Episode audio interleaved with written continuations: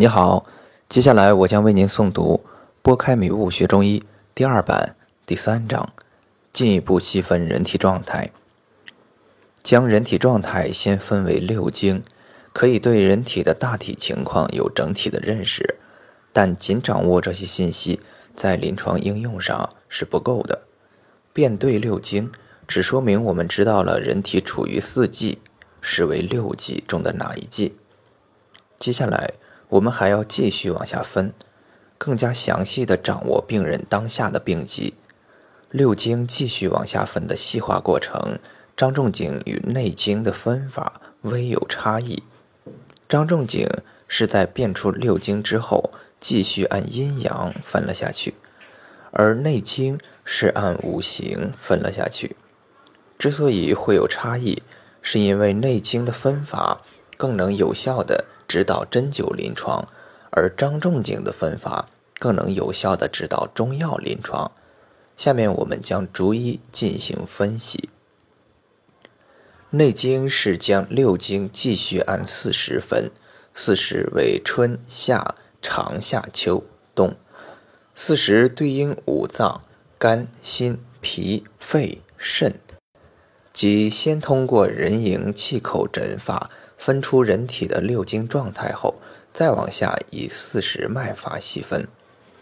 春脉如弦，夏脉如钩，秋脉如浮，冬脉如迎。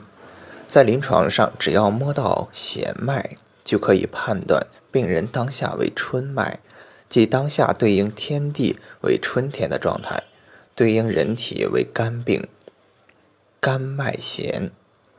这个肝病千万不要想成西医所说的肝脏病，而是指处于肝的状态。同样，如果病人脉象为沟脉，说明病人是心病。为了加强大家对五脏病的理解，下面以心病为例，说明什么是五脏，什么是五脏病。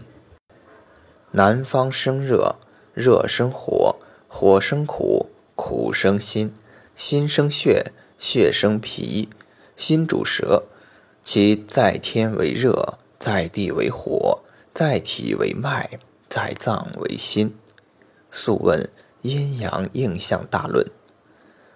按照脏象理解，南方热、火、心等都是气处于炎上的火热状态，表达的是一个共同的象。病人无论哪里不舒服。只要表现为火热的象，我们就说它是心病，亦可称为夏病。心病并不是说心脏的生理功能出现了异常病变，也不是心血管系统的病。在经典里没有心火上炎、肝火上炎等病理描述，因为在经典里心是一个象，其他任何脏都是一个藏着的象。夫平心脉来，累累如连珠，如寻狼肝，曰心平。下以胃气为本，并心脉来，传传连属，其中微曲，曰心病。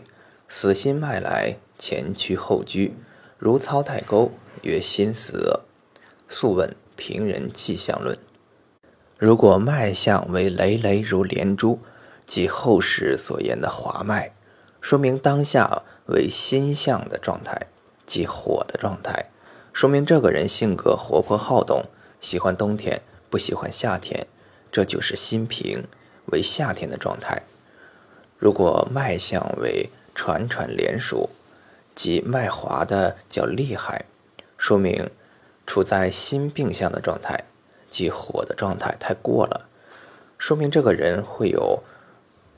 诸热冒赤、诸痛、痒疮等像夏天火一样的症状，这就是心病。如果脉象为如操带沟，即脉滑的已经没有一点儿和缓的感觉，说明这个人处在火过急的状态。当逢天地间火气过多时，这个人就会发病。如果病缓，则夏天发病，冬天死；病急，则日中发病。夜半死，逢天地之气正好克制时，就很容易有生命危险，这就是心死象。如果春天摸到下四脉，我们可以预言夏天病人很难过，很有可能活不过冬天。这即是夏胃微沟曰平，沟多胃少曰心病，但沟无胃曰死。五脏脉以胃气为本，胃气就是脉象中从容和缓的感觉。无论病人脉象是弦、高、毛、实的哪一种，如果表现从容和缓，那这个脉象就只说明这个人的性格特点为不病。当从容和缓的感觉减少，说明这个人病了；当一点儿也摸不出从容和缓的感觉，就说明这个人的病不治。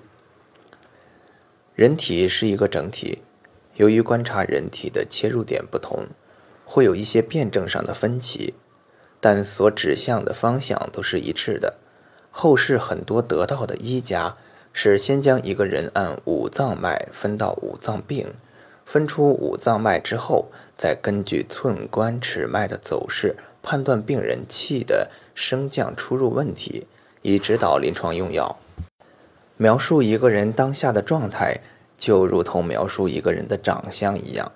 有的人习惯先描述身高体型，再描述皮肤的色泽质地、五官特点，这样我们就对这个人的长相有了大体的认识。有的人习惯于先描述皮肤五官特点，再描述身高体型。我们也可以对这个人的长相有大体的认识。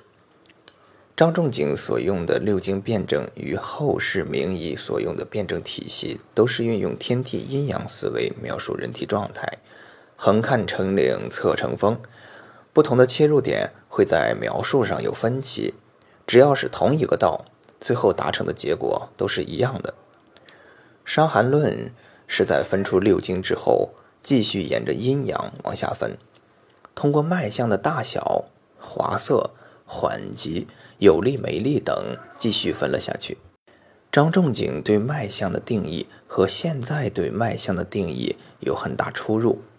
张仲景的原文为：“问曰：脉有阴阳，何谓也？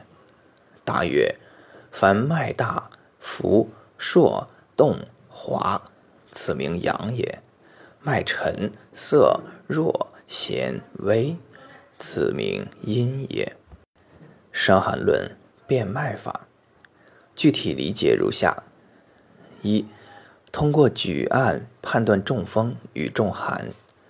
每一经病都有中风与中寒，风与寒为天地的两个对立的象，风为疏泄象，寒为拘谨象。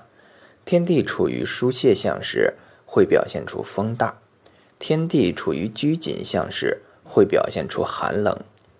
人长时间处于风大的场所，风会加速汗液的蒸发，人的气就会处于向外消散的状态。人长时间处于寒冷的场所，全身肌肉就会拘紧，人的气就会处于拘谨的状态。故病人会表现出开泄松弛或紧张痉挛的症状，这便是诸风开泄、诸寒收引的道理。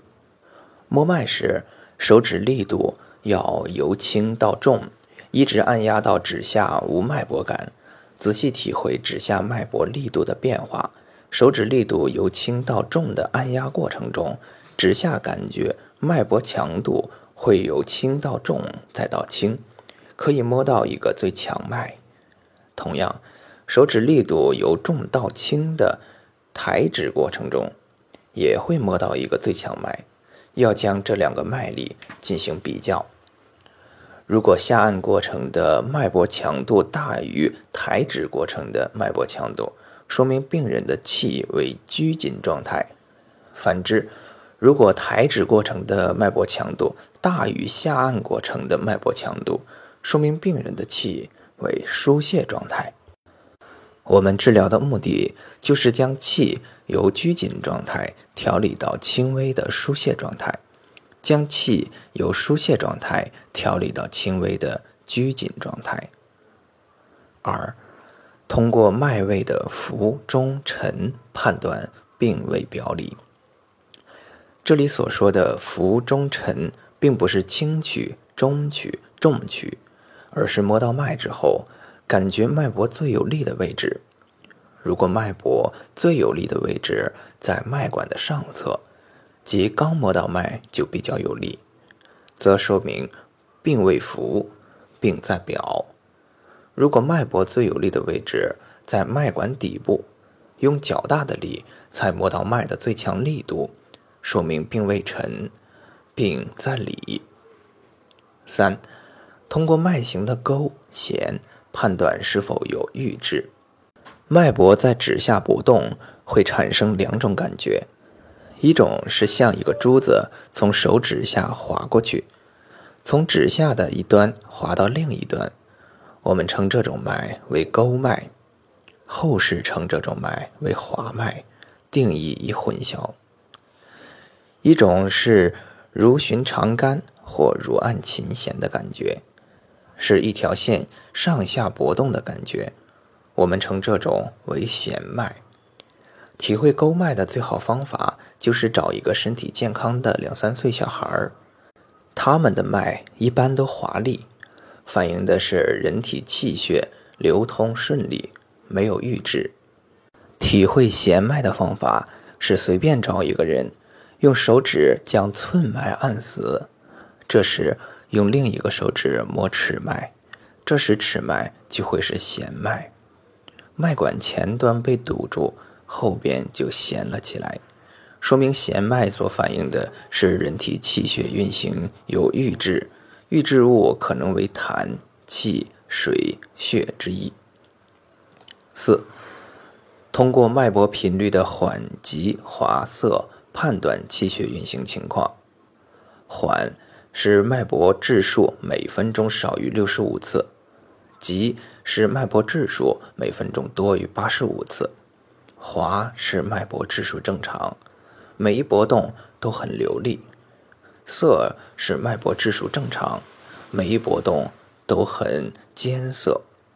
这些都反映人体气血运行的快慢。脉搏的缓急滑涩与齿部皮肤的缓急滑涩大部分是同步的。齿肤主要。用于诊络脉，可以通过用无名指轻抚齿部皮肤，感觉齿部皮肤的滑涩缓急；还可以通过病人在没有情绪波动时说话语速的快慢，判断人体气血运行情况。五，通过脉的大小判断气血的多少。脉过大或过小，都反映人体内气血少。脉大为劳，急虚亦为劳。金匮要略：血必虚劳病，脉正病治。不同医家对脉搏在指下的感觉定义都不一样。有的医家把沉脉说成浮脉，把滑脉说成动脉，这些本无对错。而是需要后学之人仔细分辨。如朱丹溪对基本脉型的定义就与张仲景不同。如果看朱丹溪的书，一定要用朱丹溪的脉象系统，切不可以混淆。脉象对于医生，如同尺子对于木匠，木匠需要用精准的尺子才能打造出完美的家具。同样，医生需要通过。脉诊精准地测量出病人气血偏轻状态，才能治病。而要达到对病人状态精准的测量，就需要有成体系的脉学系统。很多师弟问我，学脉诊该看什么书？怎么练习指下的敏感度？我认为，不要只看脉诊的书，脉是为临床治疗服务的。只要看理法方药，都记录详细的书就可以。关于指下的敏感度，首先需要端正一个态度：我们是为了治病，并不是为了达到病人不开口就知道病人所得病的西医病名。如果刻意追求以脉测病，心就会越来越浮，就会偏离中医脉诊的本意。诊脉的关键是要沉下心来，好好研究脉理，只要指头没有残疾，都能摸到准确的脉象。